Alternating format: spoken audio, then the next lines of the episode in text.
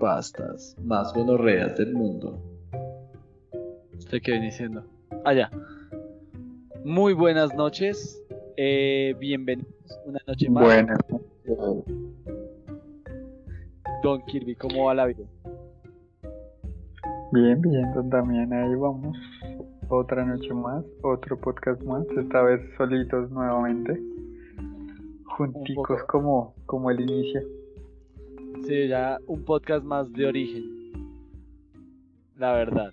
Sí, más clásico. Ya retomando nuestros clásicos. Retomando los clásicos, en efecto, y de hecho, eh, hoy en, en el tema del podcast de hoy es un poco de eso, ¿no? De clásicos de, de, de un clásico de la literatura que ha estado con la cultura casi que desde la Edad Media y si no antes. Y pues eso, La Divina Comedia.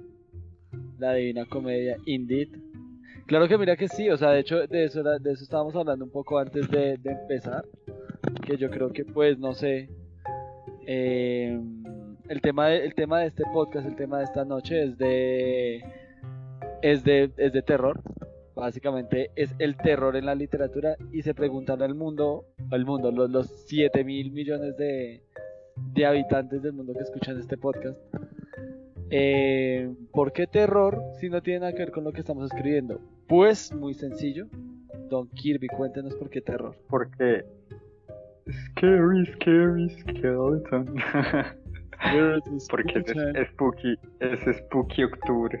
Spooky Spooky octubre. Ajá. Eso y, y porque vamos a participar en un en una pequeña convocatoria para escribir cuentos de terror y hemos decidido totalmente los dos sin que nadie le imponga al otro que vamos a participar en conjunto como haciendo la historia, una historia Sí. de terror, entonces Sin que nadie le diga al otro, no hay huevos, ¿verdad?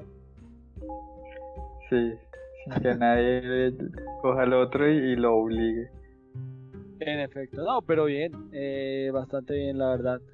Se aceptó de manera rápida, de hecho yo creo que mm, creo que en algún momento, porque yo ya había visto este este concurso, solo que lo pasé de largo pues porque terror. Y pues uno de mis fuertes no es el terror. Creo, no sé, nunca he escrito terror, pero pues precisamente por lo mismo es que no lo es que no lo no lo consideré. Ya después llegó Kirby, dijo, "¿Cómo sería?" y yo le dije, "¿Cómo es entonces?" y enos aquí. 33 años después. Y que te tomas y tan y listo. Y sale. Y sale. Y pues eso. Pero sí. Así, así empieza esta travesía, a ver, a ver cómo terminamos. Si de pronto a fin de mes logramos, o el otro mes logramos venir a, a otro podcast con, con la gloria y la victoria entre nuestros labios. Tal vez publicado, bueno, a, a- camino de publicar una pequeña historia que ya es. Espérame un segundito, perdón. Dame un segundo. Dale, dale. Va a ir a ahogar al bebé. Ah, lo que pena, Don Kirby. Problemas de papá. Pero bueno, volvamos. Entonces, sí, eh, entonces esperemos que mm, esperemos que a finales de octubre, principios de noviembre, todavía no se sabe la fecha de cuándo se va a, obte- a, a declarar pues los ganadores y eso, eh, podamos volver con la con la victoria en nuestras manos, en nuestros labios, dijo Kirby, y claramente con coronas de laurel para así declarar nuestra nuestra victoria. Que igual y no ganamos, pero pues. Pero pues hay eso, que ser positivos. hay que ser Hay que, positivos. hay que pensar más allá. En efecto, en efecto, yo creo que yo creo que es importante eso, tener la, tener la mentalidad de, de ganadores, ¿no? Eso siempre eso es lo que dicen los que los que le dicen a uno que es su propio jefe, vamos a ver si esta vez sí funciona. A ver qué hay. Pero ¿Quiere pues ser su propio autor? quiere ser su propio autor, quiere ser su propio publicista. Hoy estaba, hoy estaba tratando de acordarme del nombre de esa, de, bueno, de esa palabra en español. Yo, pero es que publicador no suena nada bien, qué carajos. ¿Cómo es esa palabra? Entonces, eh, El publisher. el publisher. Pero bueno, El author. Author. Other. Other. Pero bueno, pues sí. El problema yace, subyace y nace en que ni tú ni yo sabemos nada de horror o terror. O terror. Entonces, digamos que deberíamos y vamos de hecho usar este espacio al menos por una o dos semanas, no seguidas esperemos, para, para estudiar juntos e ir hablando un poco de lo que nuestras experiencias han hablado y nos han enseñado. Es cierto, yo creo que digamos eh, una de las de los de los puntos más importantes que yo he visto en el terror es, que el terror se adapta siempre a, la época. Y los y como tal los textos de terror y esto se adaptan siempre a la época. Y no hablemos solo digamos de de, libros, sino también pues hablemos de películas y de series y lo que sea. Creo que he visto una buena serie de terror, pero bueno, los, los, pues, videos de... Hombre, es que hay, hay un gran problema en ese punto de integrar tanto películas como cualquier audiovisual con libros. Y es que, pues, no hay audiovisual en un libro, ¿sabes? Entonces el tipo de terror va a ser diferente. Pues estamos ya muy acostumbrados a lo que son, por ejemplo, screamers y a los sonidos así como perturbadores que van en aumento y tienen algunos altos en algunos puntos para hacernos sentir inestables, pero esas no son cosas que se hagan en el libro pues así, ¿sabes? No es como que le puedas poner una grabadora libre y cada que lo abra suene el, soundtrack. Uy, eso sería revolucionario que viniera con un disco en la parte, en la tapa trasera, el libro y que sea para ambientación. Completamente una pérdida de tiempo del, sentido de, de, la escritura de terror, pero bueno. Con respecto a eso sí, yo creo que cuando uno habla de escribir al de, de, de escribir terror más que más allá de mm, hablar directamente de ese tipo de cosas, como de que no tenemos un apoyo audiovisual, que en este tipo de cosas sí es, es bastante útil. Eh, aquí es cuando toca volver bastante a estos orígenes de... ¿Qué era lo que tú me decías la vez pasada de Poe, por ejemplo? Que Poe, eh, a pesar de que nosotros decíamos que es más bien como thriller, más que terror, es esta capacidad y esta necesidad de mantener al lector al borde, al borde de la, del asiento, como se hizo, mantenerlo en, tensión palabra por palabra, ni una tensión bien sea estable o creciente. Eh, hay otra opción que la verdad pues lo he dicho, no he leído mucho terror, por no decir que he leído muy poco, donde pues esperas que, eh, que hecho es más riesgosa. Todo va a conectarse, que he hecho tres cosas al tiempo, pero todo va a conectar al final. Entonces, eh, que es como ese terror donde esperas que el, que el, que el, que el lector se, se, relaje un poco para después eh, atacar directamente con, con, con el desarrollo de, de, esta, de este creciendo de emociones eh, y de este creciendo de, de la sensación que uno tiene cuando está viendo algo por el estilo o cuando está leyendo algo por el estilo, este como este nudo en el estómago que le causa el miedo.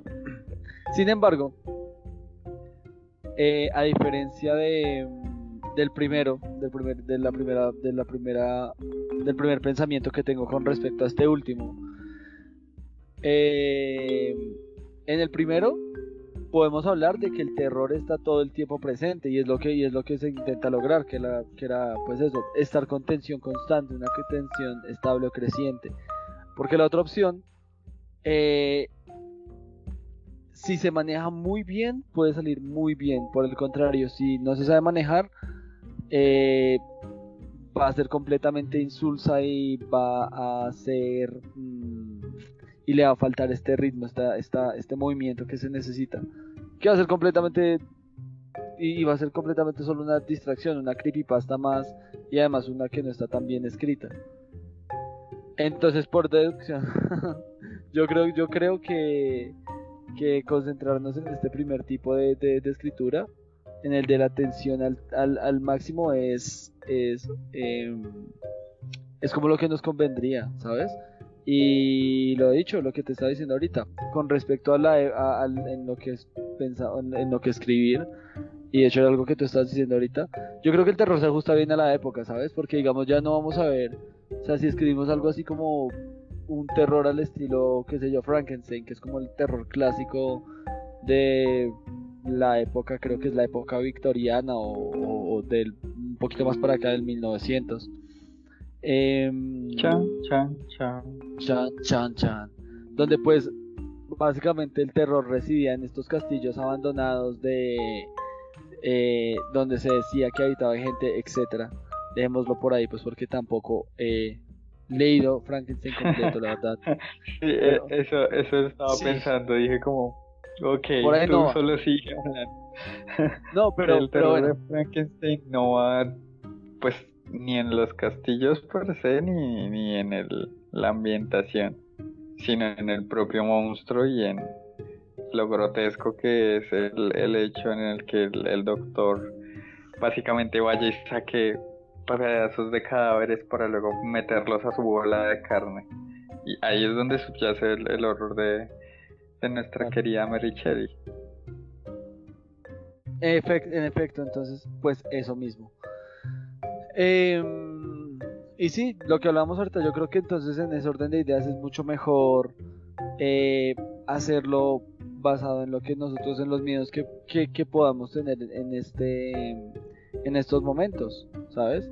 En, en estos eh, en esta época en la que en la que nos movemos, una época en la que, como hablabas tú ahorita, eh, como hablábamos ahorita, la publicidad está controlada por por este por este por, por los micrófonos que tienen los dispositivos móviles que básicamente ya es, es, es cultura general saber que básicamente te espían por ahí para pues poder venderte los productos que más se acomoden a tu estilo de vida o lo que estés haciendo en ese momento. Eh, o eh, porque es que no sé o no sé tú qué, qué me puedas decir acerca de eso. La referencia a Black Mirror es obvia. Mucho más que obvia. No la e pensé. incluso la referencia, la referencia a la zona, ¿cómo se llama en español? De, eso es, de Twilight Zone, es también importante ahí, porque pues, digamos que todo esto de la mano por encima, que no estoy hablando del capitalismo, sino la mano por encima, la que nos controla, siempre ha sido un tema importante, ¿no? Porque de hecho, pues pensándolo así como por encima y tal vez no tenga nada que ver, pero pues en mi mente cuadra, el solo hecho de los mitos y leyendas clásicos de monstruos que explican cosas que no puedes explicar es, una forma de, de hablar sobre ese control supernatural que está alrededor nuestro. Entonces digamos que es algo que está ahí intrínseco y pues para continuar con la idea que quería darte y es que tal vez el, o sea, está bien como la idea que te dije de, de, lo de pues que nos controlan, nos vigilan y tal, pero no se siente tan personal y yo creo que algo bueno o bueno, algo que define al buen horror es que lo puedes sentir personal. Es que sus escenas, sus reacciones o algo en, el ambiente que estás leyendo o que estás viendo o ahí si ya de pronto más, más allá que te estás imaginando es lo sientes tuyo de alguna manera. Por ejemplo, como eh, todo el mundo ha sido perseguido por un gato negro, ¿sabes? Y, todos hemos sido perseguidos en nuestras pesadillas o en nuestros malos momentos por maullidos o por eh, aleteos o por gruñidos, ¿sabes?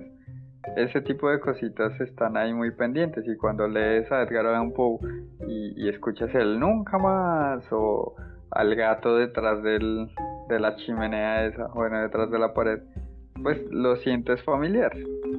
Y eso es algo que de pronto siento que deberíamos rescatar en, este pequeño cuentico, como pensar no tan en un futuro distópico, que para eso pues Black Mirror, sino más en, en el miedo de lo mundano. de lo, de lo que tenemos siempre, ¿sí? Del, de la rutina. Es, o sea, es algo que a mí me produce mucho terror.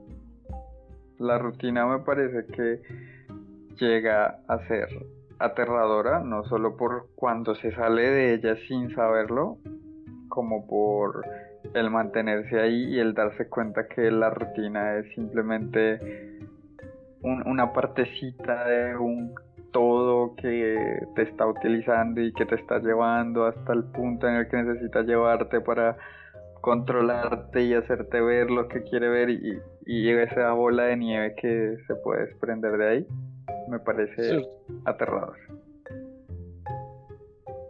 No sé qué ibas a decir, continúa.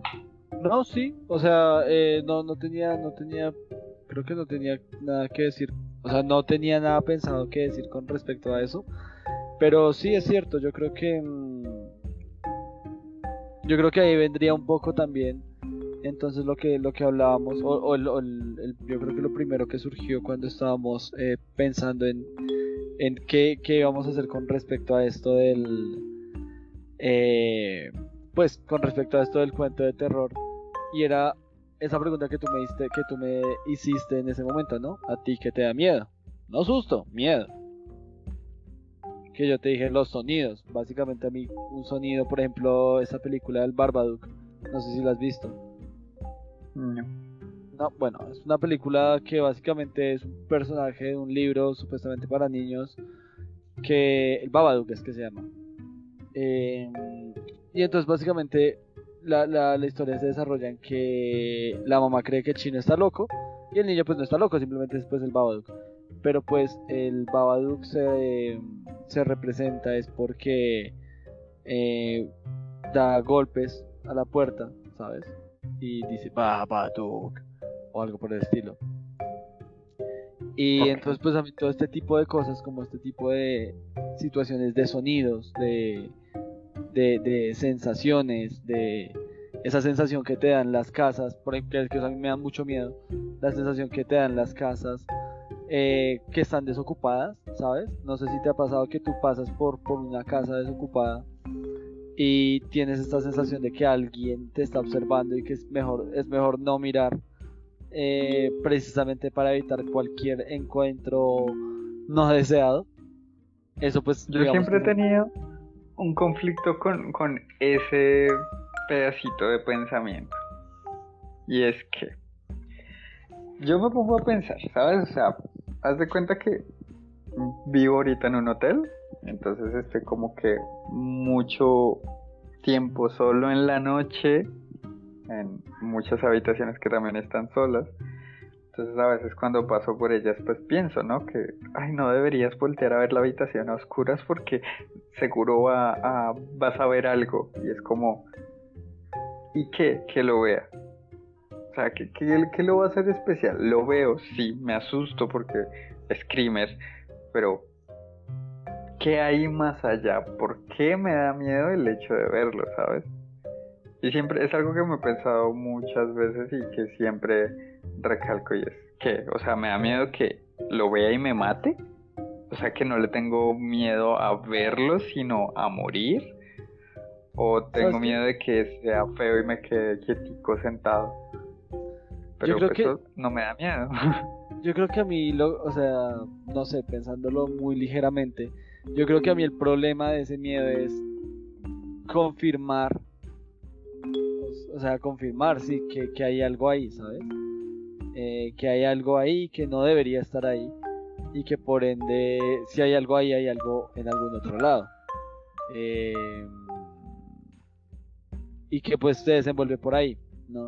todo esto que decían las abuelas, que se le pegan las brujas y todo ese tipo de cosas, y que se le pegan los fantasmas, y pues que tú veas algo ahí, no sé, y, y que eso te confirme que en realidad cualquier cosa, lo que haya, un, vampiro, un fantasma, vampiros pues es menos lógico, claro, igual que los fantasmas, pero cualquier cosa así, que, que, lo, que lo veas y que confirmes que está ahí y que lo... y que te dé esa sensación como como de que bueno pues si esto está acá significa que es real y si es real significa que puede estar en cualquier lado ¿Sabes? Como encontrarte con eso, como desvelar eso que es tan místico y por tanto es tan alejado de nosotros. Yo creo que eso es lo que a mí me da miedo. No sé, creo. Pues a cada quien, a cada quien va a, a, lo suyo, ¿no? Así como yo te digo que yo pienso en, en eso y ese tipo de cosas han dejado de darme miedo justamente por eso, porque lo he pensado y dicho, es que no tiene sentido que me dé miedo. Pero por ejemplo un rayo sí me da miedo, un rayo seguido de un trueno o un trueno seguido de un rayo me dan miedo. ¿Por qué? Porque pues igual morir electrocutado debe ser incómodo y mucho. Cuanto menos. Entonces es un miedo entendido. Claro. Ahora, que al momento de escribir es mucho más interesante plasmar el miedo que tú estás describiendo al que yo estoy describiendo. Ese, ese es el punto, el puntico del horror. Es que existen miedos mundanos y existen miedos, llamémoslos intrínsecos, llamémoslos místicos, como tú lo acabas de decir místicos me parece como más, más falible, porque arraigados puede ser cualquier cosa. El miedo a la chancla de la mamá es un miedo arraigado, pero no es el ese es un miedo bastante que estamos buscando. no, no vamos a jugar The Binding of Isaac. ¿Sabes qué? Es básicamente terror a, la chancla de la mamá. Básicamente, pero pues a la chancla más bien como abortiva, ¿no? Si no estoy mal. Eh, que es otro tipo de chancla, pero pues igual. Bueno, eh, abortiva, ¿sabes? Abortiva. a los 8 años, pero bueno. Pues si, si, si, la mamá de Carvan lo quería hacer, ¿por qué no lo puede hacer la mamá de, Isaac? Mm. Eh, pues pero bueno. También yo creo que otra cosa... Espérame que es que no sé cómo planteártelo. Básicamente es eso, ¿sabes? Como este terror, terror al estilo Coraline, creo que se llama la película. Coraline, sí. Que que va más al punto de ¿qué pasaría si todo lo que crees que es tu familia, todas esas personas con las cuales, de las cuales tú, comillas, dependes, eh, dependes de ellas, y dependes no porque físicamente dependas de ellas, sino porque emocionalmente están ahí para ti y tú lo sabes en cierta manera, pues realmente no son tan así. Yo creo que eso es otra cosa que también es muy común pensarla, no sé si te ha pasado o no sé si, si, sabes a qué me refiero. Pues no sé, no sé qué tan versados ustedes en, en problemas mentales, pero pues existen varias condiciones en las que la gente simplemente cree que las otras personas no son reales o algunas sí, algunas no y muchas variables entre ese entre ese mundo. Entonces, digamos que ese tipo de miedo es algo que es muy y más hoy en día que es como muy se está volviendo presente por porque básicamente pues eh, las, redes, las redes sociales, el internet y, demás, pues hace más viable que ese miedo se vuelva real, ¿no? O sea, el simple hecho, de ver una película o ver un, un video en YouTube de reptilianos y, o cualquier otra cosa, pues ya te hace dudar de lo que te rodea. Al menos un poquito. Porque no, no nos vamos a negar que al menos un poquito uno lo duda. Sí, no, a veces uno cree que siempre está este pensamiento de, de que yo creo que es un poco más grande, pero y si sí, exacto. Y si todo esto es mentira, ¿sabes? Y si todo está siendo eh, grabado y somos solo un Truman más o algo así. Pero bueno, eh, no, no estoy muy versado en las cuestiones eh, psicológicas. Realmente muy poco sé de eso precisamente porque hasta hace poco me, empezó a, interesar la psicología per se, o estos... Eh... de nada. que vez pasada estaba viendo un video de, trastorno de personalidad límite y yo, ¡Güey! ¡Es Piero! Entonces... ¡Güey! Entonces sí. lo tenía, lo tenía presente. Y no hasta, hasta hace poco me estoy introduciendo en este mundo de la psicología y de los las condiciones mentales que, que se puedan tener. Y de hecho que eso me lleva un poco también a, a, un punto que, que también yo creo que es bastante importante y es eso. Yo creo que si hay, si hay algo que a uno no le gusta como ser humano, como un ser racional, como un ser que está acostumbrado, y yo creo que estoy muy pegado a lo que tú estás diciendo de la cotidianidad, de la rutina. Un- una persona que está muy, o sea, un ser humano que está muy acostumbrado a, lo que ya está, despedazar esa realidad y hacer dudar al, al lector acerca de lo que está pasando eh, por medio de un personaje, en este caso, porque necesitamos una historia en una creepypasta. Eh, o sea, un, un cuento que igual es que, en fin, no mover por ese lado. Eh, estoy re- estoy Ya estaba estoy- preparando mis argumentos, ya Sí, estaba sí, yo ahí. me retracto, me retracto. Está bien, está bien, está bien. No, yo leí unos creepypastas brutales, la verdad. Pero en- a lo que iba. Entonces, despedazar como esta realidad o, o hacerlo trastabillar al, al lector el al momento de escribir una que otra cosa acerca de, de algo que uno considera que por naturaleza está ahí. Ejemplo, la familia, eh, su propia cordura, cosas por el estilo. Darle como esta sensación de inquietud, yo creo que es la palabra. Para llegar a desembocar al, al miedo como tal. Que ahora, Bueno. ¿cómo lo, cómo- por, ¿por dónde lo llevamos? Bueno, Bueno, o sea, hay, hay, hay que empezar por el principio. Y el principio es, leer terror. todos sabemos, no, todos sabemos que tú no te vas a asustar leyendo un libro. O sea, no, no va a ocurrir. Fin, no va a ocurrir. Ya, eso es cierto, no va a ocurrir. O sea, literalmente, no puedes leer una frase de un libro, Uy. obviamente, y, y, y que te asustes. Y, ¿sabes? Sí, puedes leer una frase de otra cosa que te asuste, porque pues bueno, ya hay más contextos. Pero de un libro que sabes que va orientado hacia el terror, no te va a asustar. Entonces digamos que ese terror se orienta, horror, terror o miedo se orienta más a, la incomodidad, más que al, al miedo per se. Entonces sí, es miedo, ¿por qué? Porque pues las cosas que están pasando y como tú las describes, pues en teoría dan miedo, ¿no? Supongamos Edgar Allan Poe y, y su personaje obsesionado con los dientes que a tal punto llegó a ir y matar a la persona que amaba porque no la amaba a ella sino amaba sus dientes y luego los encapsuló en una pequeña cajita y todos los días lo veía la cajita feliz porque ahí estaba la persona que amaba, que eran los dientes de esa persona. O sea, es, eso da miedo cuando lo piensas, pero no cuando lo lees en el momento. Tienes que pensar. Entonces, pues, digamos que si, si te pones como la, la vara, la vara de "Ay, quiero, quiero hacer trastabillar a la gente del miedo, hombre, complicado.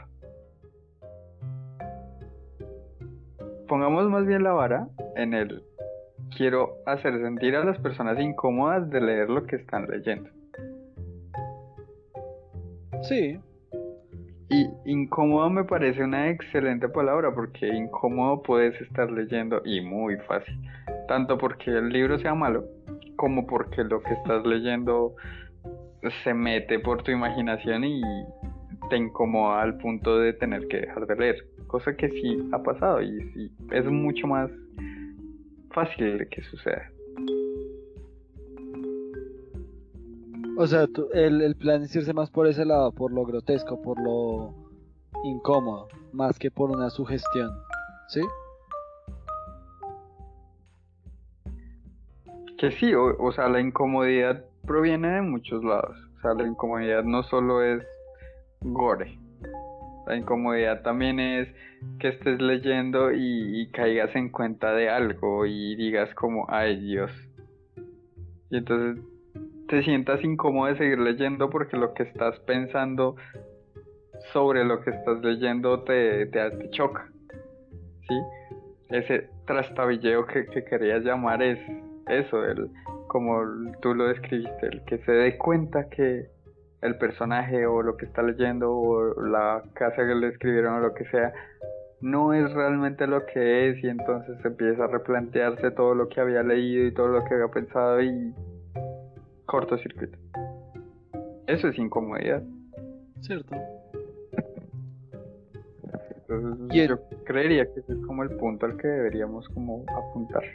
Valga la redundancia de los puntos. ¿Y a qué propones entonces?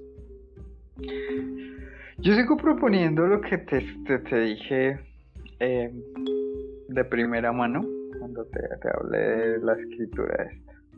Y es que algo que yo sé y siempre he sabido es que no hay nada que asuste más que un infante. No hay nada que incomode más que un infante. Y más si es un infante probablemente recién nacido.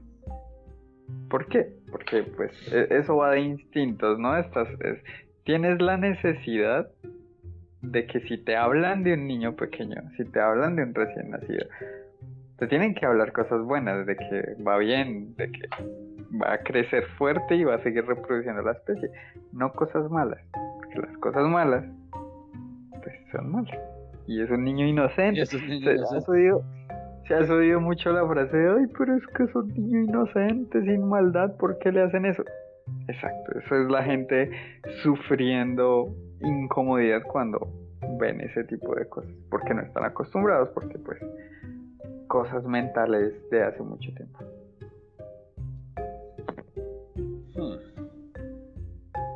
Entonces, pues, si no te parece la idea, lo entiendo, porque lo entiendo.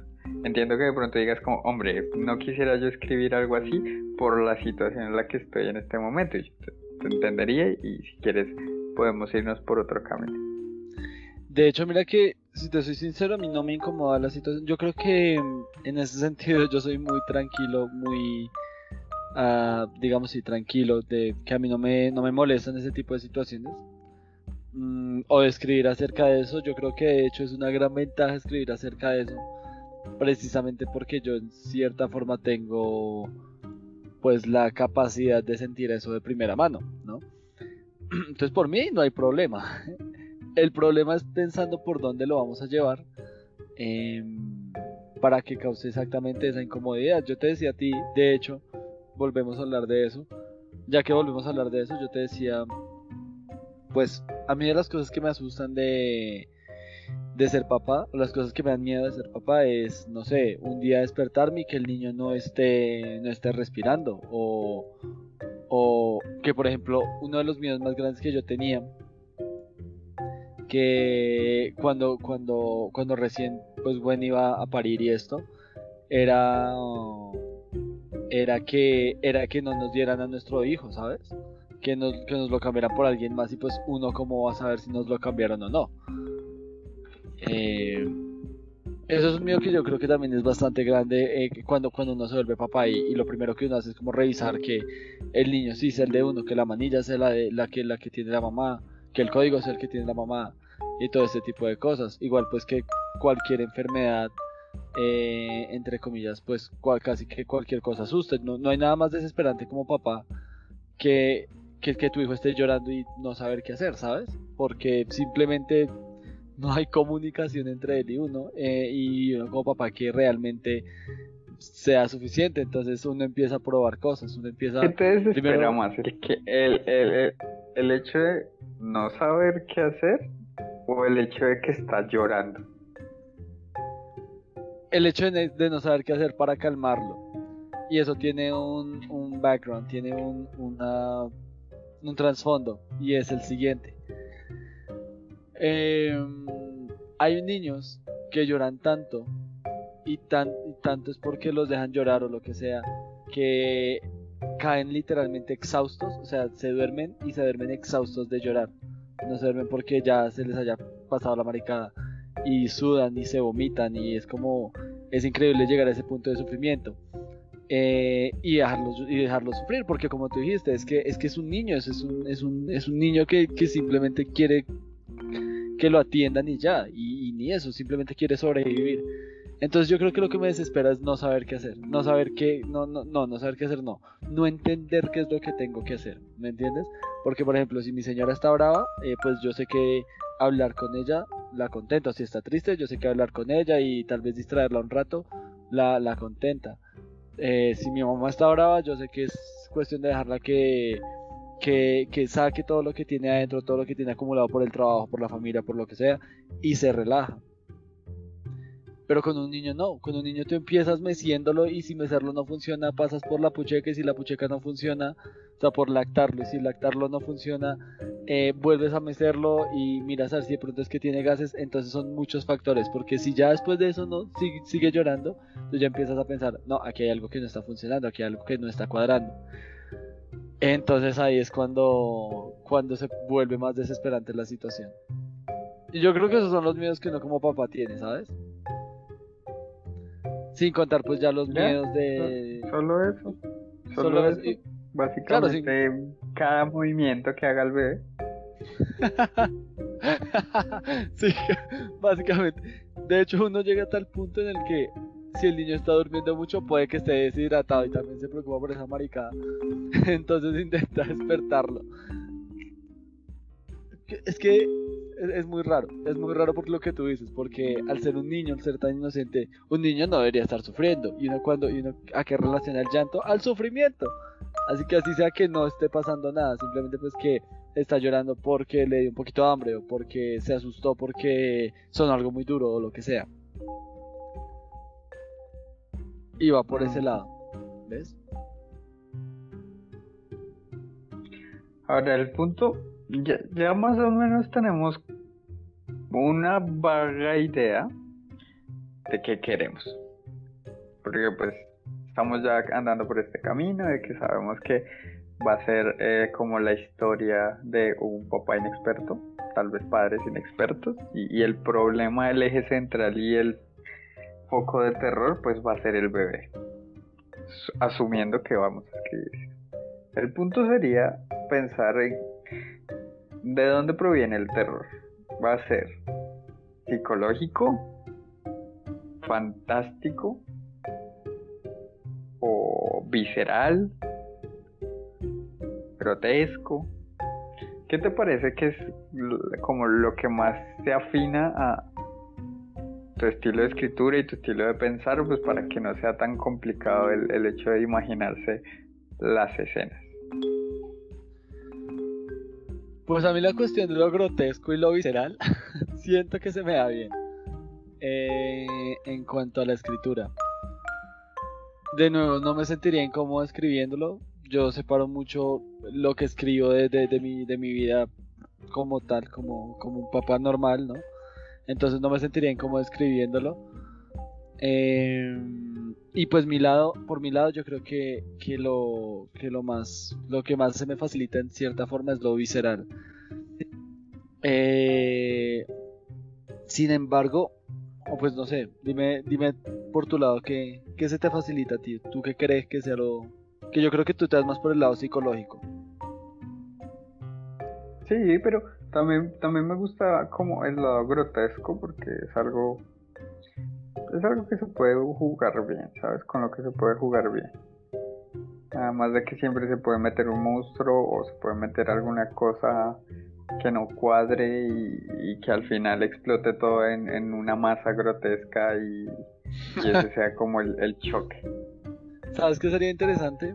Eh, ah, tú sabes que los bebés a veces se quedan mirando eh, al techo y cosas por el estilo. Yo creo que sería interesante explotar un poquito ese cliché para nuestro Pongamos un bebé y un gato. Un bebé y un gato mirando hacia una esquina. ¿Ya? ¿Cuándo empezamos a escribir? ¿Hoy perfecto. mismo? Se, se quedan mirando el bebé y el gato a la esquina infinitamente. Y el papá se, se suicida del pinche pánico. que, que mira, que parece una escena estúpida y graciosa. Pero lo Pero- mismo bien escrita. No te digo yo que lo podemos hacer nosotros porque es complicado. Pero bien escrito eso, hasta me da miedo. No, la, la verdad yo estaba pensando eso. Yo, suena gracioso, aunque combinar ese desespero de no sabes qué le está pasando a tu hijo con el, el, el hecho de que el papá pues se suicide de, de todo, de, ah bueno, con la situación de que el gato y el niño están mirando una esquina, pues como que funciona. Sí, no, la verdad lo pensé. Mm, puede ser un interesante plot ahí para manejar un poco el, la atención que le dices, que le llamas, que le gusta decir. Que a mí, a mí la cuestión de la atención me parece muy, muy interesante. No, no sé si sabría mantenerla durante tanto tiempo como, como sería necesario. mantener la atención es, es malgastar el tiempo. Que la atención siempre tiene que ir y venir, si no, no la vas a sentir. Pues, así funciona. Sí, o sea, sí, pero lo que me refiero es que, no sé, yo siento que en los libros es eh, funciona más del estilo de lo que te decía, ¿verdad? Una, una tensión creciente, ¿sabes? Más que el ir y venir, porque si no, de pronto se puede perder la, la, intensidad con la que se está escribiendo. Igual lo digo de... Son, son las dos cosas al tiempo, o sea, es un crescendo, pero es un crescendo en el que la tensión va tomando picos cada vez más altos. Que al final, si lo miras desde lejos, es un crescendo, porque pues al final el, punto más alto es nada comparado con los otros momentos, pero entre medias también hubieron momentos de receso, porque pues tuvieron que haberlos, para que no se pierda el, ritmo, ¿sabes? El ritmo. O sea, es como, piénsalo, es como, no sé qué escena ¿Te acuerdas de la escena esta de voy a hacer un spoiler de de Palabras Radiantes? No, El Camino de los Reyes. No haga spoiler de Palabras Radiantes. ¿Te acuerdas de la escena del hermano de Shallan que está matando un bichito? Sí. Ok, eso es un pico. Entonces él mató el bichito y ya no va a seguir creciendo ese pico. Ese pico tiene que bajar. Entonces tiene que bajar un poquito para explicar el por qué o para seguir el camino por el que está yendo.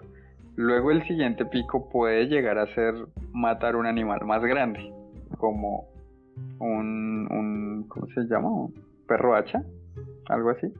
No me acuerdo cómo se dice. Un sabueso hacha. Y ese pico va a terminar cuando él mate el sabueso hacha y haga lo que haga con el cuerpo. Y va a volver a bajar porque no puede seguir subiendo, simplemente no hay nada que le pueda hacer al cuerpo que siga volviéndose más tensión. Y eventualmente, pues va a conseguir otro pico más alto, porque él mismo va a necesitar la adrenalina, o sea, por lo que sea, va a necesitar algo más grande, un pico de adrenalina más alto, que se va a traducir como un pico de tensión más alto para el lector. Entonces, supongamos que va a terminar matando a una persona y entonces cuando mata a la persona, pues el pico es muchísimo más alto, porque ya no mató a un simple animal, sino a una persona. Y para hacer lo que pasa con el cuerpo, tiene que bajar nuevamente el pico. Pero ya estamos mucho más arriba que haber matado un bicho. ¿Ves? Hubo un crescendo, aunque estemos descansando en este momento, porque ya ocurrió lo que ocurrió, pero hubo un crescendo. Y si vuelve a ver, seguirá siendo mayor y mayor. Como que al final, no sé, mate a Shalom, ¿sabes? No se mate a sí mismo porque. cof, cof, cof. Cof, cof. Eh. O pero se pues, a sí mismo. No se mate a sí mismo. Sí, yo creo que entonces jugar un poco con ese. Con esas dos ideas que tenemos. Igual. Eh, podemos darle ahí un extra con que el bebé haya nacido, el, el niño haya, o, o, la niña, no sé, como, quiere, como, como sientas que la empatía va que la empatía va a conectar más. Eh, que, haya nacido enfermizo o enfermiza, ¿sabes? Que, haya nacido pálido, delgado, tal vez prematuro. Algo eh, muy, muy interesante que uno aprende cuando hace magia y cosas así. Y es que tú no puedes predisponer a una persona a ver hacia el lado en el que estás haciendo el truco. Tú tienes que hacer que esa persona vea hacia otro lado para que el truco cuando aparezca le tome por sorpresa. Eso quiere decir, no recargues tanto al niño. Si el niño es el foco del terror, si el niño es el foco del miedo, no vamos a recargar al niño con tras el hecho problemas de nacimiento y que tras el hecho es pálido y no sé, se come al gato, ¿sabes? Porque entonces se va a súper entender que el niño es el problema y se va a ir aburriendo la trama. Entonces, no sé, puedes jugar, por ejemplo, con que el papá es obsesivo compulsivo y entonces tiene problemas con el niño y siempre lo está acomodando y siempre lo está tocando y él que se, que se alcance a sentir como que el problema es él y que alcances a dudar como este man, este man es raro que está pasando porque es así y que al final sea el niño el problema. Entonces hay como un choque porque tú estabas de un lado y boom estás al otro lado ¿me entiendes? Sí, sí, sí, entiendo, entiendo. Pues eso entonces te me pues calmas con el perdón, es, que no sé de terror ¿sabes? el terror y yo, no tampoco. Pero sabes de magia oh Uh. Sí, yo creo que. Y además que el, que el papá siempre es una figura bastante desplazada en este tipo de cosas. Entonces yo creo que el usarla le va a dar como ese toque de. de es el papá. Más que. O, o lo que va a pasar al final es algo con el papá. Porque normalmente si no es el bebé o si no es el niño es, es la mamá. Y lo mismo, no, no, no sé mucho, pero pues siempre está como en ese, en ese mismo sentido. Es bastante cíclico ahí. Entonces yo creería que el papá que fuera, ¿diga? Sigue, sigue, sigue. Sí, entonces yo creo que el papá que fuera, que fuera como ese punto de distracción me parece, me parece bastante bien. Y que se suicide, yo feliz con que se suicide el papá. Pero eso ya son, pero entonces, ¿eh? pero entonces ahí el punto es que eso, o al menos el como yo te lo estoy planteando, ya es muy psicológico. Ahí digamos que el gore no cabe tanto. Porque entonces, o sea, si cabría, no habría espacio para que el papá dudara, ¿sabes? Porque él lo vio. A menos que se creen situaciones en las que él ve pero duda. Entonces, no sé, poniéndole pastillas o alguna cosa que se tome y vea, ilusiones o X o Y. Sí. Sí, pues, o también se puede con, no sé, es que los sueños también son muy clichésudos, pero... Es que el punto del sueño... O, drogas. El punto del sueño es que es un sueño. ¿Sabes? ¿Sabes, a lo que me refiero, cierto? Es como, o sea, sí, wow, qué miedo, pero es un sueño, ya. O sea, igual te despiertas.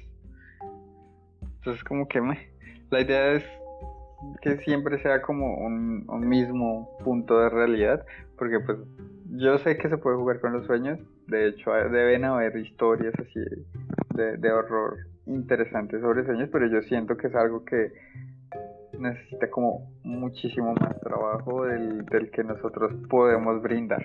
Y más para este género, que somos tan novatos. Y si no, pues se quedarán, es un sueño y... no, yo pensaba más en un tipo de hacer que... El, movimiento de que los sueños se fundan con la realidad, ¿sabes? Que empiece a no distinguir o, o empiece a traer cosas de los sueños a su realidad es que a eso me refiero, o sea, yo entiendo que ese argumento es cool, está chévere. Es algo que, por ejemplo, tú y yo hemos usado en, ciertos puntos de la historia, de nuestros libros insignia, llamémoslo. Y siempre nos pasa lo mismo, porque cuando yo te doy un capítulo que tiene algo de eso, o tú me das un capítulo que tenga algo de eso, siempre es lo mismo, siempre es como, no lo siento bien manejado porque no sé dónde inicia uno y dónde termina el otro, o tal vez falta algo, ¿sabes? Ciertamente. Ahora imagínate hacerlo un argumento Como general que no tenemos ni puta idea. Ajá, exacto. Entonces como que está cool, me gusta porque es muy Inception, es como ¿estás o no estás? ¿Qué está pasando? Pero no. Not today. yo creo que yo creo que este, este capítulo es el capítulo más eh, descriptivo exactamente de lo que va el podcast. Sí, yo, creo que es el más podcast de todos los podcasts que hemos hecho, excepto por, por dos. Uno o dos que están muy bien planteados, están muy bien podcast. Yo creo que yo creo que este podcast, eh, el título de este podcast deberías ponerlo como el Don Podcast. ¿Sabes? Ah, yo le iba a poner Spooky Podcast o Spookycast. Spookcast. Ah, Spooky Podcast. Algo así. Spooky Podcast. También, también funciona, también funciona. Eh, entonces, pues eso, o sea, entonces yo creo, o sea, yo, yo sí veo eso, yo, yo veo que nos estamos yendo más bien como por el lado psicológico y, y que la verdad no me incomoda para nada. Yo creo que es que yo creo que yo creo que el, el gore o, o, lo grotesco se puede salir un poquito más de control, ¿sabes? Y puede llegar a, resultar muy, muy, mucho más irreal o mucho más eh, insignificante que lo, que lo psicológico. Que claro, manejado bien, funciona. Porque funciona. Porque pensar en ese tipo de cosas o ver ese tipo de cosas te hace, ah, por, más que seas la persona más em, fría y lo que sea, en algún momento algo te habrá hecho mover un, un, nervio. Algo, algo sangriento te habrá hecho mover un nervio. Eh, entonces, pues, manejado bien, súper. Pero yo creo que nos, yo creo que nos vamos a terminar yendo más por el lado psicológico. Que lo mismo, no, no me molesta. Yo creo que sería un poquito más de trabajo, pero pues eso. Pues, pues es igual, mientras vamos escribiendo, pues obviamente sucederán cosas, tal vez hayan cambios. Es como lo, lo que más suele ocurrir, y más con nosotros, y más porque lo vamos a escribir los dos, que todavía no sé cómo va a ser el, la arquitectura de eso. Entonces... Sí, va a estar bastante Supongo que nos reuniremos como un par de veces a escribir, a comparar, no sé. ¿Sabes? O sea, ¿cómo se hace esto? ¿Cómo, cómo dos personas escriben un libro? no, o porque no es como que uno le escriba y el otro lo corrija, no, es los dos escribiendo. Está aportando al asunto. ¿Será que, será que, será que no habrá algún, alguna conferencia de Sanderson o algo así? Ah, no, no, tiene coautorías. De Martin. Escribiendo sí tiene. Sanderson tiene una coautoría, no sé si ya salió o va a salir, que de hecho es un libro muy what the fuck, que originalmente era creo que un DJ zombie que vuelve a la vida y busca el amor de su vida o algo así, X. Cosas raras. Cosas raras. Lo veo creo que ya no era DJ Zombie, sino que luego se volvió como una momia músico guitarrista o músico estrella de rock o algo Es una cosa rarísima. Ok. Rarísimo, o sea, rarísimo. El caso. Hay que pensar también en ese, en, en qué vamos a hacer porque no. Lo he estado pensando y no sé cómo y que se sienta, ¿no? También porque se tiene que sentir que es escrito por los dos. Porque pues si no, lo escribiríamos cada uno una cosa. Cada uno ya. Sí. Yo creo que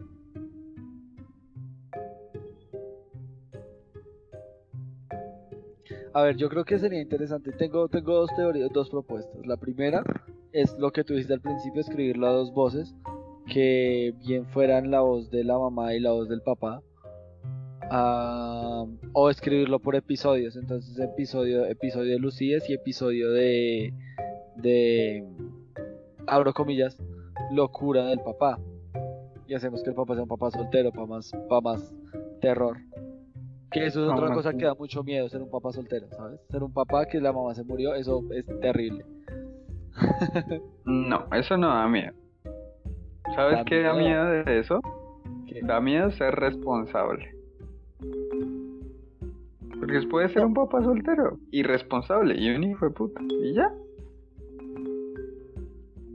A ver, sí, no, pero yo no me refiero a por la parte de la responsabilidad, sino por la parte de.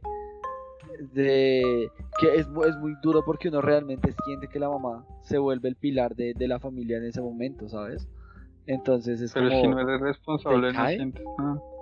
Es como no lo haces. Te importa nada. Sigue siendo alguien con la misma vida y te echas de lado todo. O sea, ese es el punto.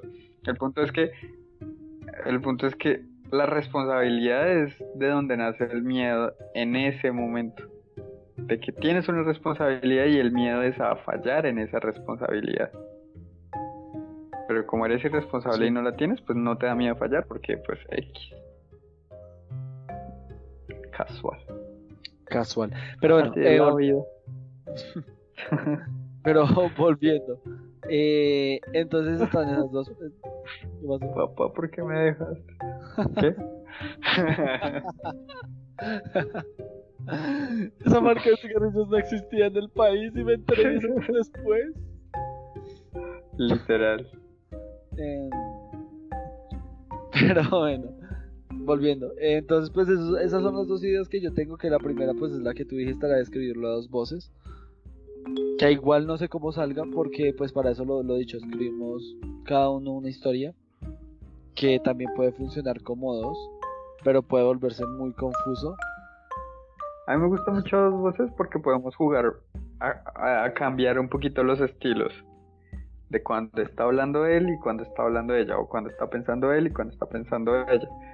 Y que uno sea más descriptivo y el otro sea más crítico y superficial o cosas así, ¿sabes? Y eso nos da de pronto un poco más juego de tú escribes esta parte.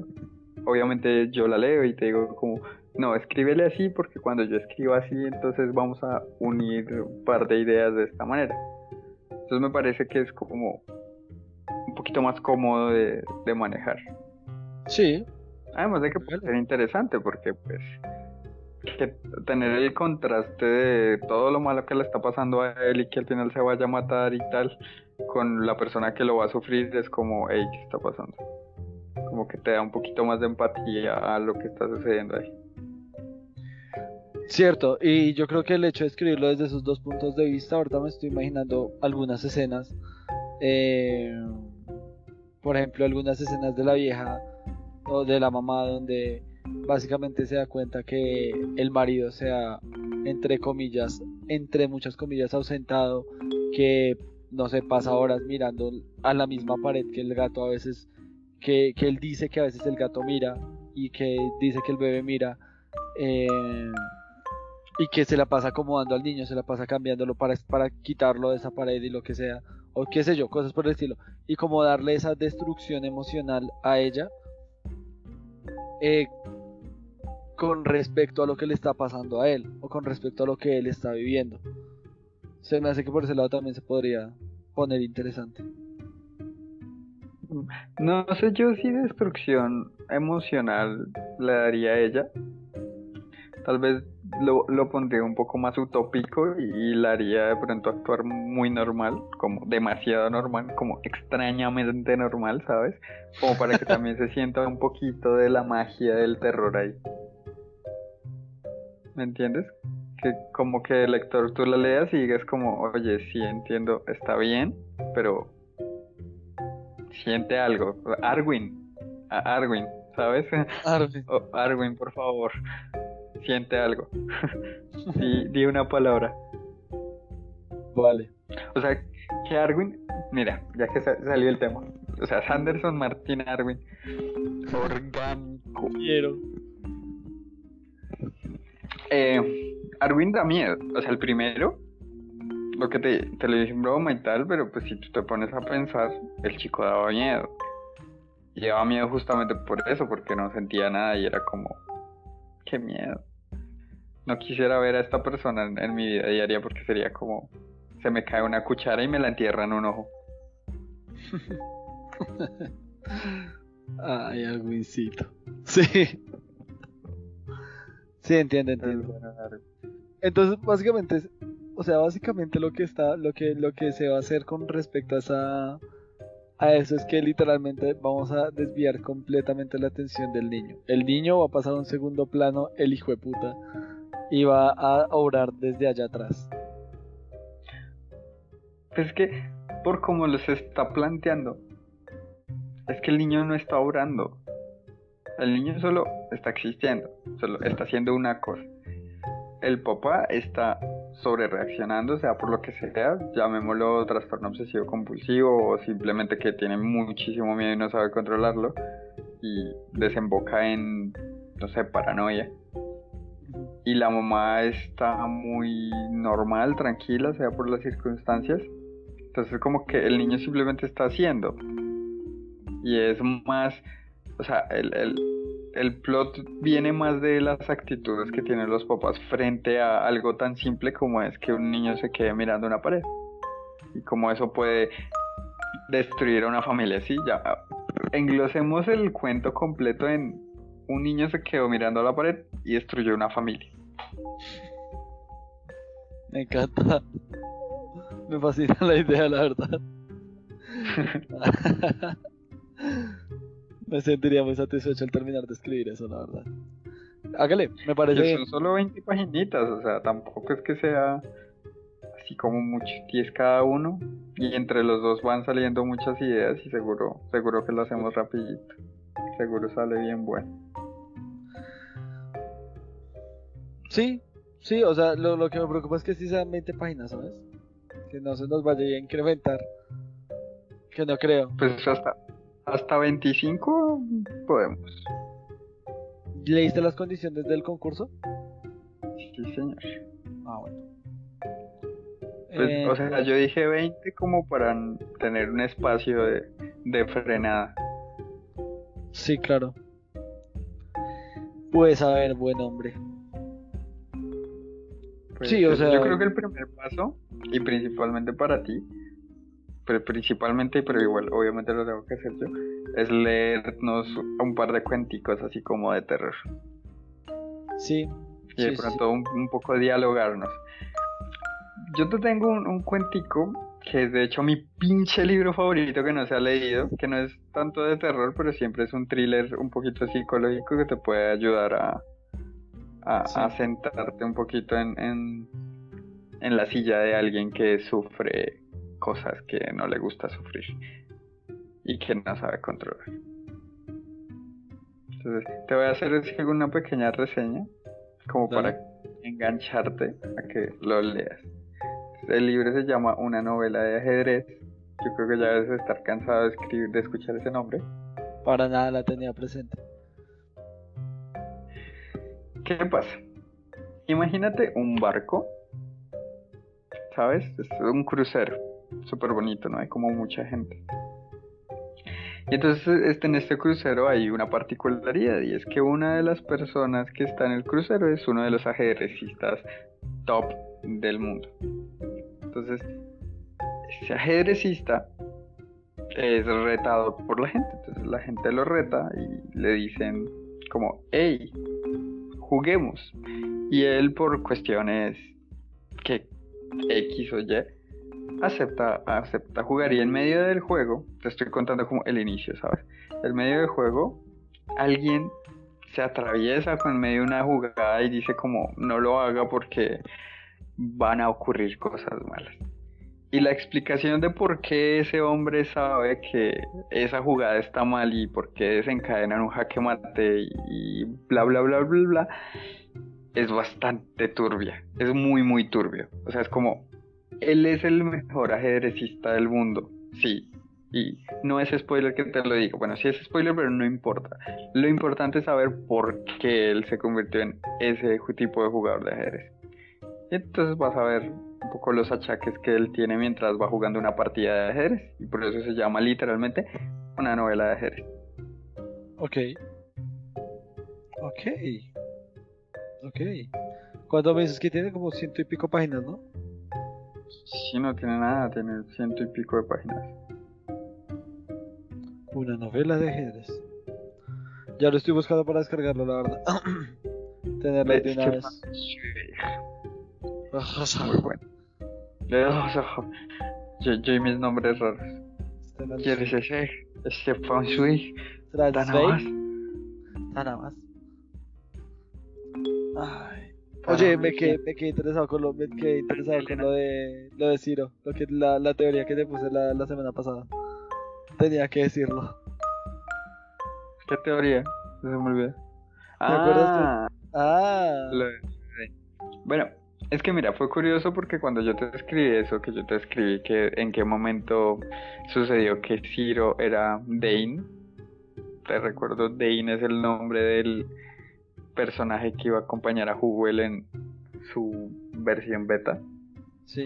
Y fue porque, o sea, tú ya tienes muy, muy mentalizado a Ciro, ¿sabes? Que de hecho tú lo dijiste antes de iniciar el podcast. Es como, yo no veo a Ciro en una pelea, yo lo veo más hablando, leyendo tratando de mediar por la diplomacia, porque él es así. Y cuando yo fui a, releer el capítulo de Hubel, Dane dice literalmente eso, dice como yo no pelearía, yo iría a hablar con la gente porque es mi estilo, es como yo arreglo las cosas y por eso es que chocan mucho con Hubel y es como pero Ciro dijo que él era su maestro pero No. está diciendo que es igual a Ciro espera es Ciro y, y ya Sí, fue, fue bastante. Fue bastante Para fue interesante leerlo. Sí, sí, sí. Yo también quedé como, un momento. Y ahí fue cuando saqué mi teoría loca en la cual me dijiste casi. Entonces ahora la quiero leer. Pero pues todavía no estoy ahí porque esa historia es muy background y estoy tratando de escribir cosas que no me han salido muy bien y que me medio frustran como todo lo que me está pasando en esta semana que me frustra entonces Nah, la próxima eso- semana tal vez sea mejor. Por cierto, ya tengo el libro, ya tengo el, el, el de la- una novela de ajedrez, ya lo tengo en mi, en mi celular. Son 94 páginas, eso me lo leo que en dos días máximo. Dos días. ¿Sabes? Sí, Pero, Sí, sí. joder, ¿cómo lo a disfrutar? No tienes idea. vamos a ver. Pero entonces sí, Ah, es muy eso. interesante. Es muy, muy interesante. Ahora creo, le creo. Yo ahí todo fangirl con mi libro favorito. Literal. Tienes camiseta, ¿verdad? Tienes camiseta de una novela ajedrez. Ya quisiera. Pero se jugar ajedrez. Funciona. Oye, funciona. Deberíamos Oye, jugar un día de estos. Yo soy muy malo jugando, jugando ajedrez, la verdad. No. Yo juego por mera Eso me dijo. Spoiler, le gané. Me dijo alguien cuando lo invité a una partida y me partió la madre. Pero así como re fuerte y fue como. No, pero esta no es falsa modestia. Yo en serio soy muy malo, soy muy malo jugando ajedrez. Pues si quieres ahorita después del, del podcast jugamos una partidilla. Mm, puede ser, puede ser. Ah. Igual, pues. bueno. Volviendo.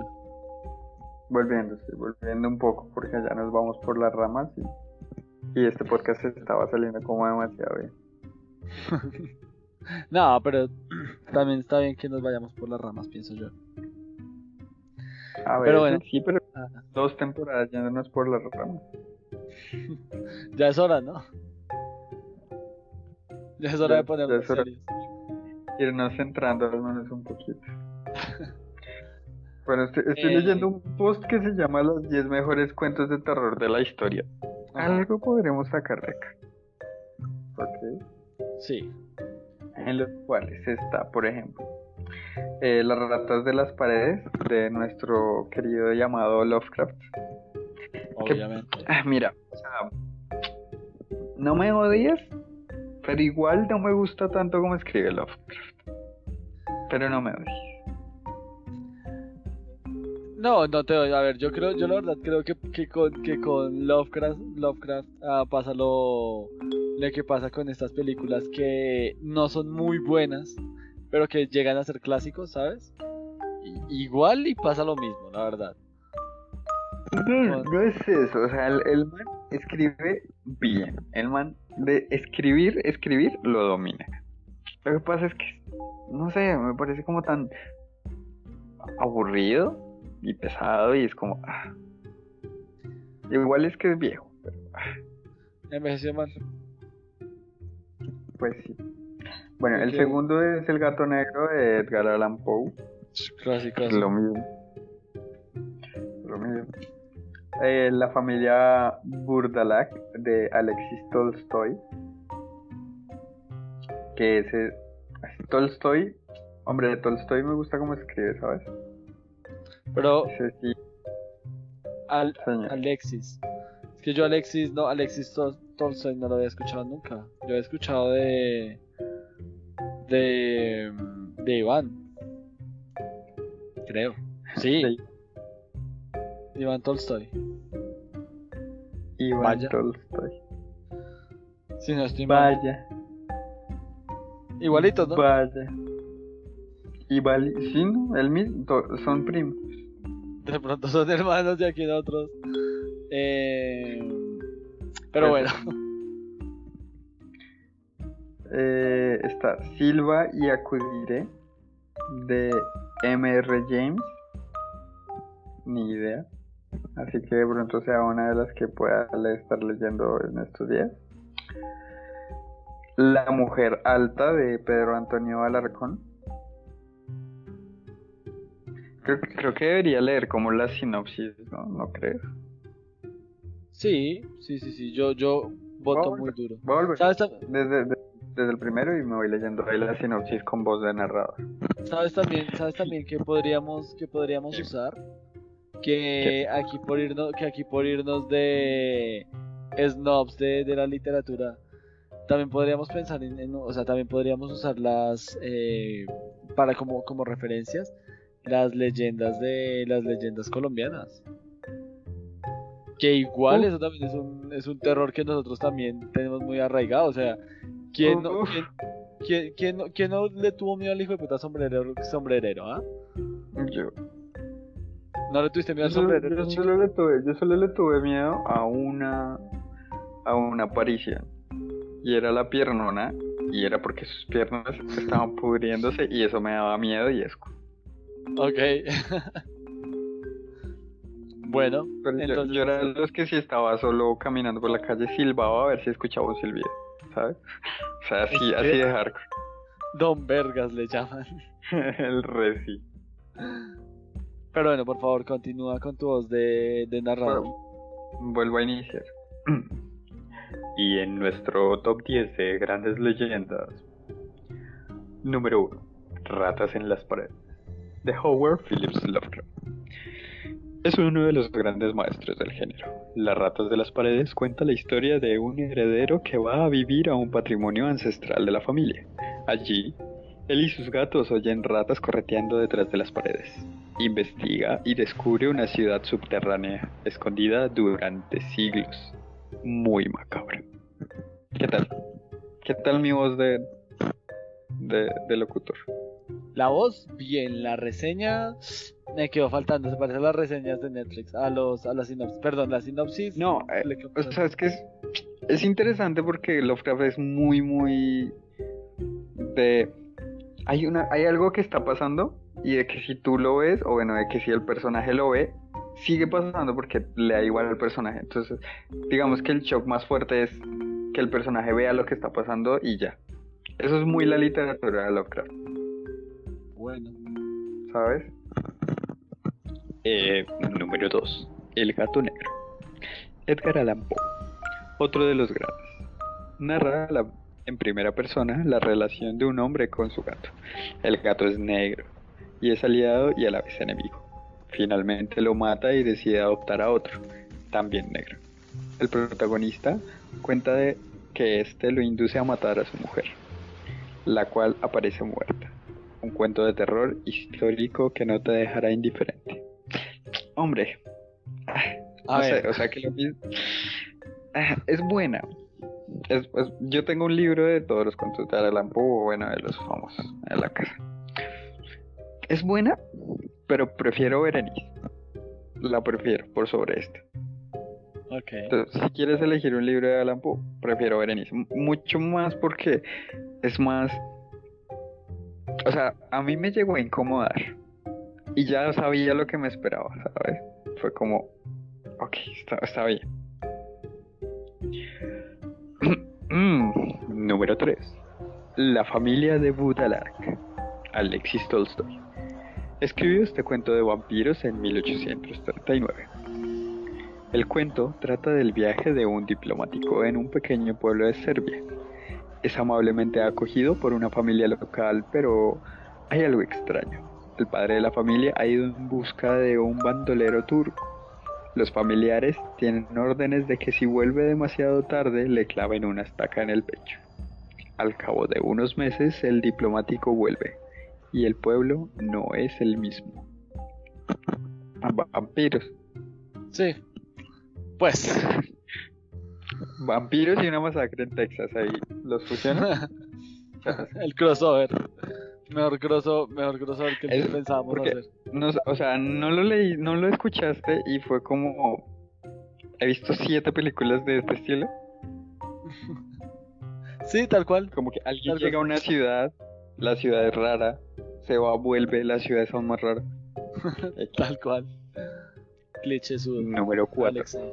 Silva y Acudiré. Silva y Acudiré es uno de los más conocidos cuentos de terror de M.R. James y hace referencia a un poema de Robert Burns. La historia conduce al lector a unas inquietantes circunstancias en las que aparece una misteriosa y y aterradora criatura. Se trata de un relato de fantasmas que forma parte de una colección de cuentos que M.R. James dedicó a este tema. El silbón. Esto es el, El silbón. silbo- tal cual. Esto, esto es el silbón y nadie me puede decir que. He dicho, eso es apropiación cultural. total. Número 5. La mujer alta. Pedro Antonio de Alarcón. Trata de una terrible vivencia que un amigo le cuenta a otro. Una noche, el primero se encuentra una misteriosa mujer por la calle. Esta se ríe y su aspecto es de lo más escalofriante. Ve que le sigue y sale corriendo hasta que la pierde de vista. Desde entonces, cada vez que la ve, a alguien muy cercano muere. Hasta que muere él mismo al cabo de unos días.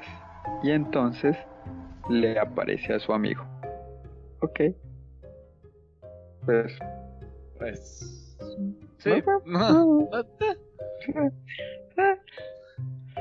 La Número verdad, seis. el de la sinopsis ese día como que no le habían pagado. Sí, no, o sea, lo mismo. Hombre, esa sinopsis, ¿sabes? Es como Netflix, te están llamando. Sí, tal cual. Sigamos. Número 6. De verde. Joseph Sheridan de fue el escritor irlandés que escribió este destacado relato gótico en 1872. Narra la historia del reverendo Jennings, que después de beber un brebaje misterioso se ve acechado por un espíritu maligno. Jennings se suicida y el caso paranormal es investigado, llegando a fatales consecuencias, igualmente para quien se encargue de él. Ok, he visto muchas películas así, ¿sabes? no? Sí, no.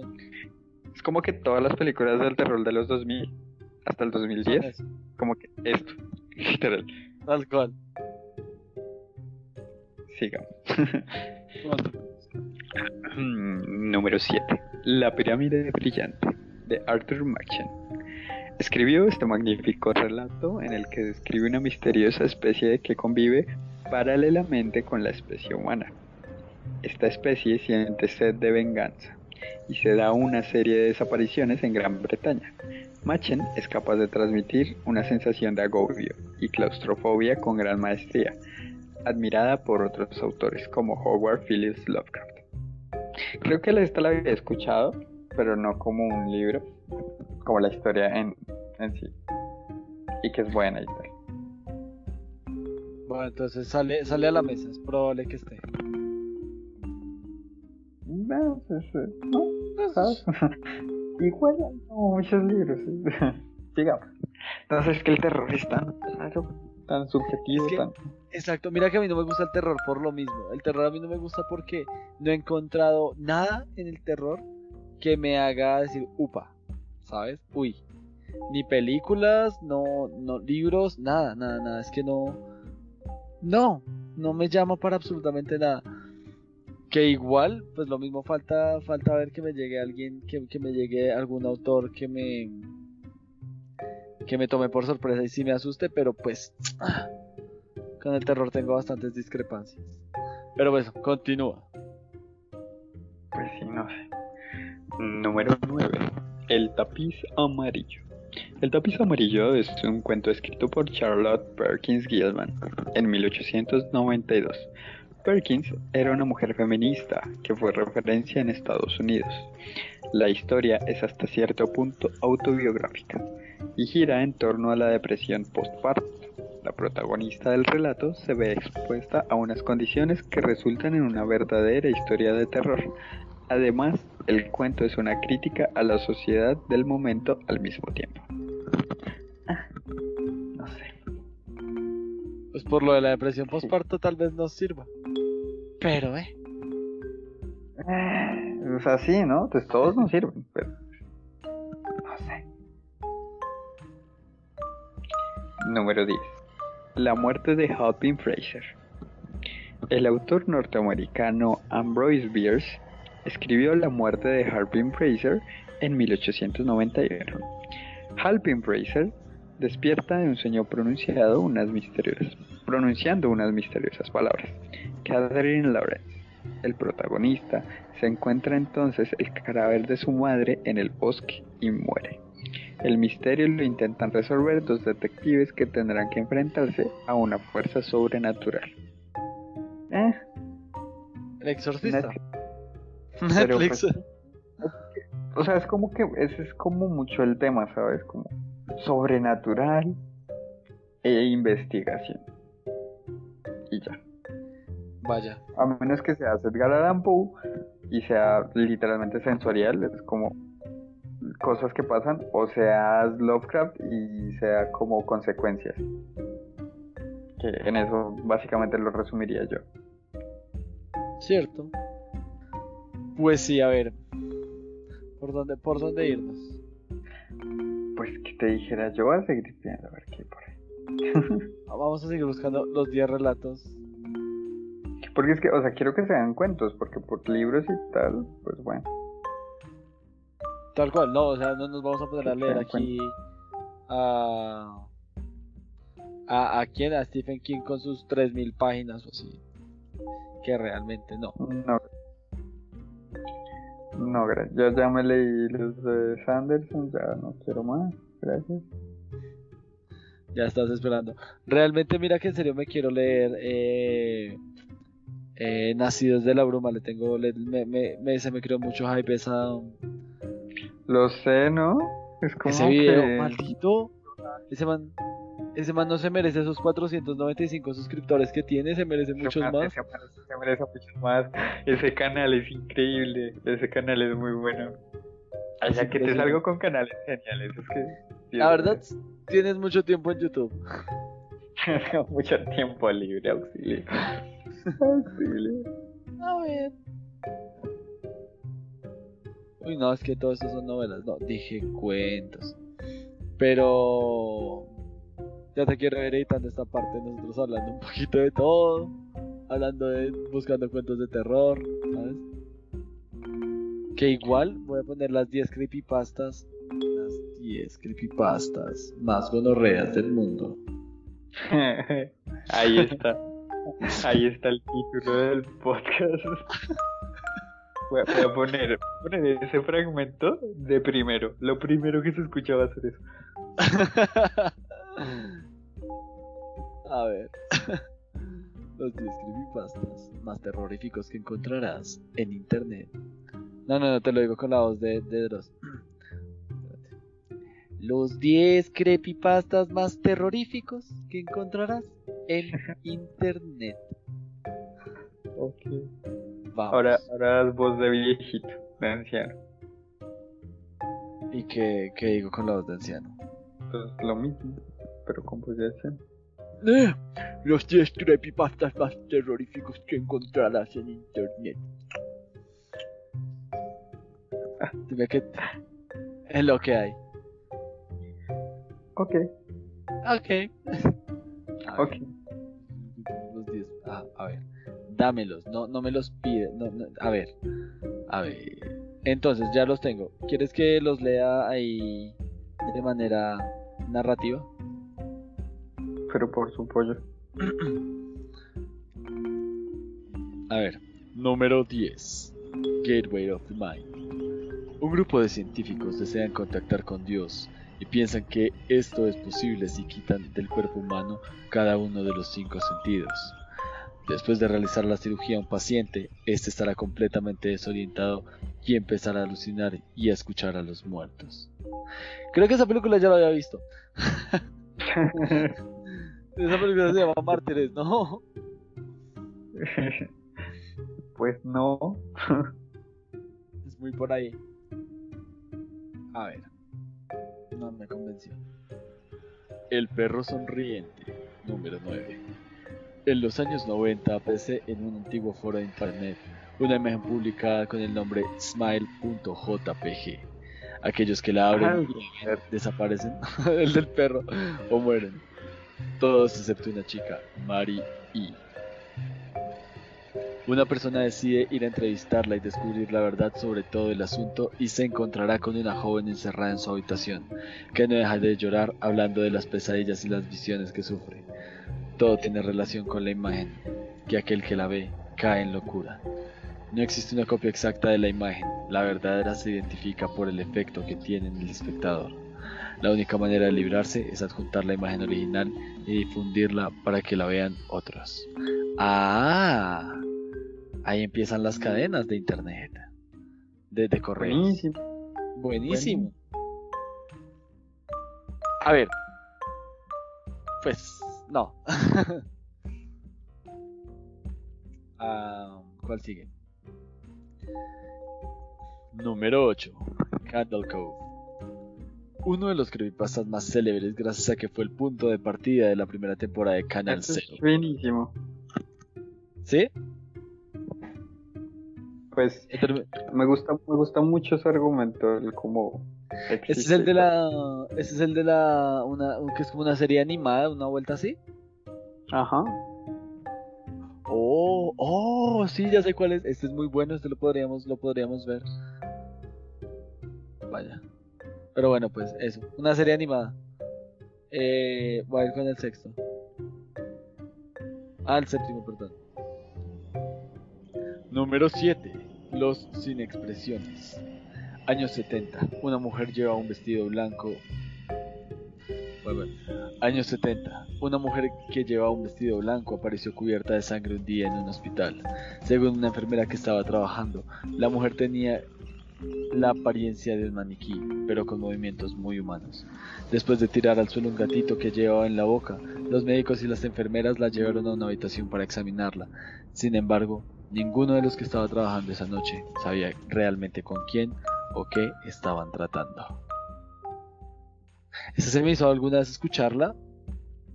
Y eso es una cosa que también he escuchado que causa mucho miedo, la, la gente que no tiene expresiones muy humanas. O por el contrario, que sí, eso, que no tiene expresiones muy humanas. Pues sí, no, lo de la gente que no tiene expresiones muy humanas o lo de cosas que tienen expresiones muy humanas. Muy humanas. Este sí, este ya lo, ya lo seguro que ya lo has visto, que es el del experimento del sueño ruso. Am, creo que no los dejaban dormir, ¿no? Y les inyectaban cosas y terminaron locos. No me acuerdo muy bien. Sí, que terminaron re hardcore, ese. Bueno, Pero eso no es un creepypasta. no, pero pues aquí lo ponen creepypastoso, o sea, le ponen más cositas. Nada más terminar la Pues, Segunda Guerra Mundial, cinco prisioneros políticos son sometidos a un experimento en el que deben permanecer despiertos durante 30 días en el interior de un tanque repleto de gas. Puta, pónganle una coma. Los sujetos no tardarán en sufrir todo tipo de síntomas y perder la cabeza. Los científicos que están realizando el experimento deciden cancelarle para salvar la vida de los sujetos, pero esto no será más que el inicio de un acontecimiento terrorífico. Ahí está el creepypasta. Ok. Eh, no sé cómo lo haces, yo ya, yo ya tengo ansiedad de, y voy en el quinto puesto. Anora, Anora Petrova. ¿Qué pasó? El creepypasta de cómo leer 10 cosas con voz de locutor y que no Sí, te dé ansiedad. De que no te da ansiedad.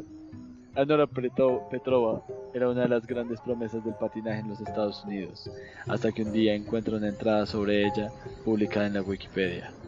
Anora se obsesiona tanto con lo que decía alterar su destino editando la entrada. Esto, esto se convertirá... ¿Cómo?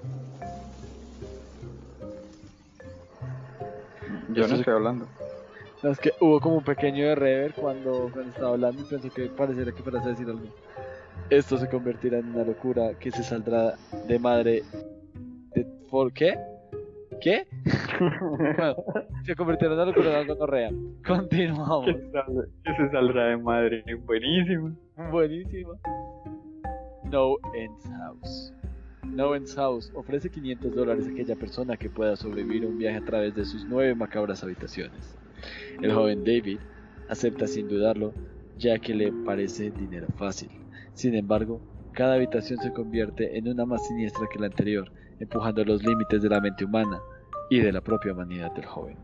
Esa creepypasta la leí en algún momento, no recuerdo muy bien de qué va, pero me pareció bastante, bastante interesante. Cool, cool. Sí, esa, la podemos tener en cuenta. También va mucho, juega mucho con, con la cabecita del pobre David, si no me falla la memoria. Es, es interesante, es bastante buena, la verdad. Robert Doll. Ah, Robert Doll es un muñeco que existe realmente y que no tiene nada que envidiar a la mítica Annabelle. Robert fue entregado al artista Robert Eugene Otto a comienzos del siglo XX por un sirviente que trabajaba en la casa de la familia. El artista agradecido puso al muñeco su nombre, pero no tar- este no tardó, pero este no tardó en tomar vida propia y aterrorizar a toda su familia, llevando hasta la mismísima locura a su mujer. Ahora mismo el muñeco puede ser visto en el Museo de Florida, pero no le hagas una fotografía sin su permiso, o su maldición puede caer sobre ti. Wow. Pero el Pinocho. el Pinocho. El Pinocho. A ver. Pero así era Pinocho, ¿no? En el libro Ah, original. Ah, oye. todo malo. Sí, sí, sí. Vaya, no me acordaba.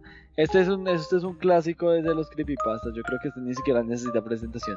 Número 2, Jeff the Killer. Continuamos. Jeff es un asesino. es- Todo sea por no leer. Jeff the Killer. Jeff the Killer. Jeff es un asesino en serie que se esconde en el armario de su víctima y le susurra que se va a dormir antes de asesinar a todos los que están en casa. Su apariencia es terrorífica. Tiene la cara lisa y blanca, no tiene párpados en los ojos y una gran sonrisa que es lo último que ves antes de morir. Esa creepypasta es demasiado famosa para ser verdad. O O. Bueno, esta, esta, ni, siquiera, esta ni chao. siquiera la voy a leer. Número uno, Slenderman. Ya. eso no es la verdad. El Slenderman, pues HBO hizo una serie, así que creo que sí. O sea, en Minecraft hay algo que se llama Enderman y debe ser porque pues es una copia de Slenderman. Y Es, sí, es, es un tributo, digámosle así. algo no puede ser una copia de algo que no sea real, o sea, Obvio.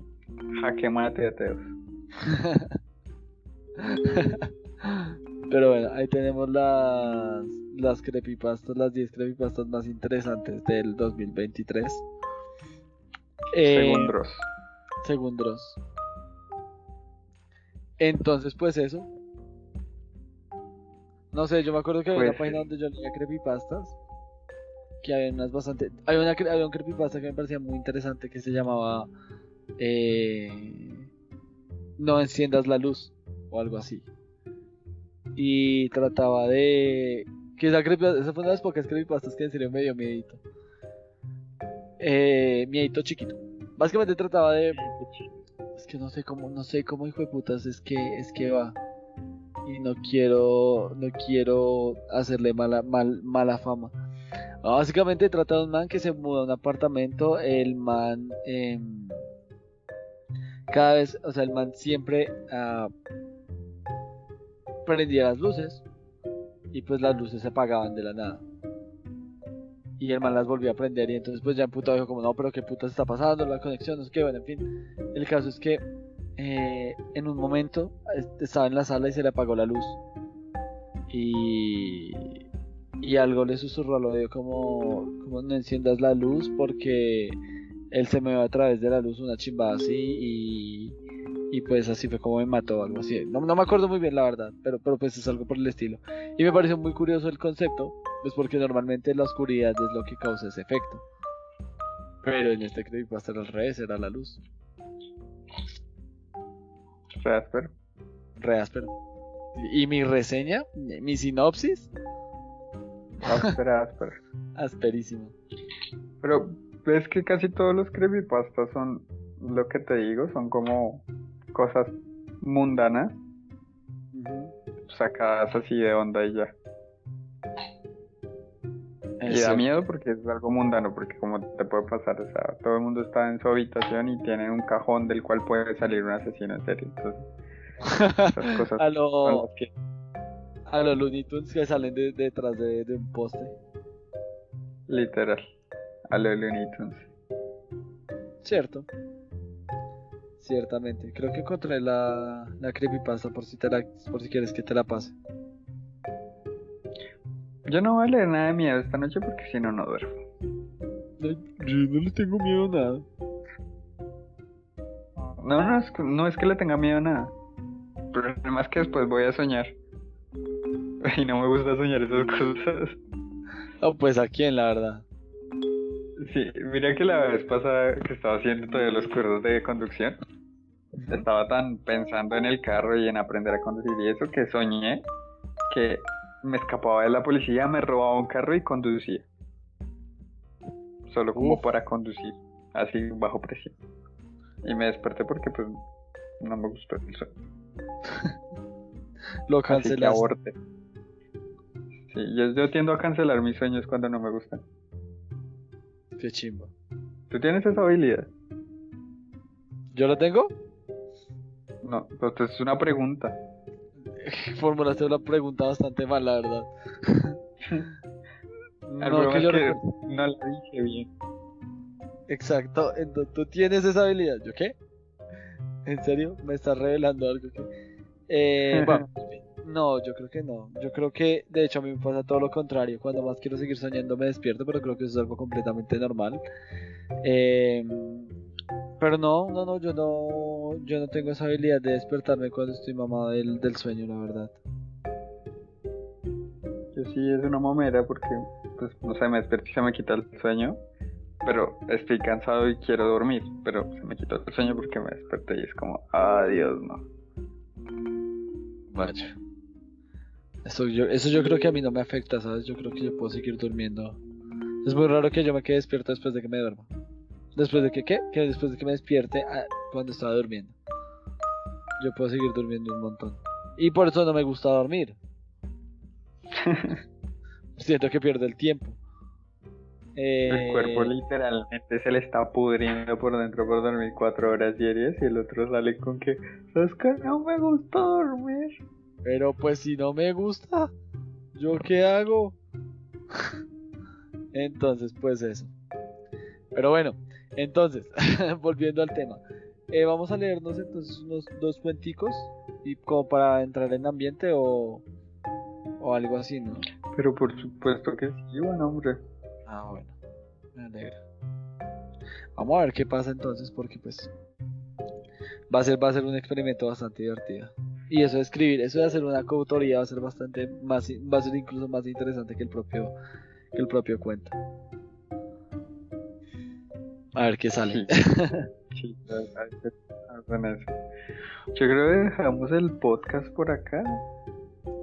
Entonces, pues, eh, bueno, muchas gracias por escuchar este podcast. eh, un capítulo un poco diferente, pero que igual se disfrutó, se habló sabroso. Eh, recuerden que nos pueden, eh, el blog está, va a estar abierto y va a estar posteado a partir del próximo podcast, o sea, cuando se suba el capítulo anterior. Ya va a estar funcionando y va a estar con los primeros relatos de las primeras, las primeras Espera, sesiones espera, que espera, tuvimos. espera, espera. Ay, no sabías. Ay, marica, no te había contado, perdón. El, el No, no, no, no, está... no. El problema es, el problema es la cronología. ¿Por qué? ¿Por qué estás diciendo en este podcast que cuando se suba el podcast anterior? Pues porque el podcast anterior no se ha subido, sí. Ah, tan marica. ya entendí. Ah, Entonces, cuando se suba este ya. podcast, sí. Ah, ok, ok. Yo me traumé, pero fuertísimo, que como... ¿qué? Ah, así, así se distorsiona la realidad, papu. Eh, cuando, este, cuando este podcast se suba, el, el, el blog ya va a estar abierto. En este momento, le cuento también a un Kirby está en un 80% más o menos. Eh, simplemente Ok. lo que falta es subir cositas y ya. Y van a estar disponibles los primeros relatos de los primeros capítulos.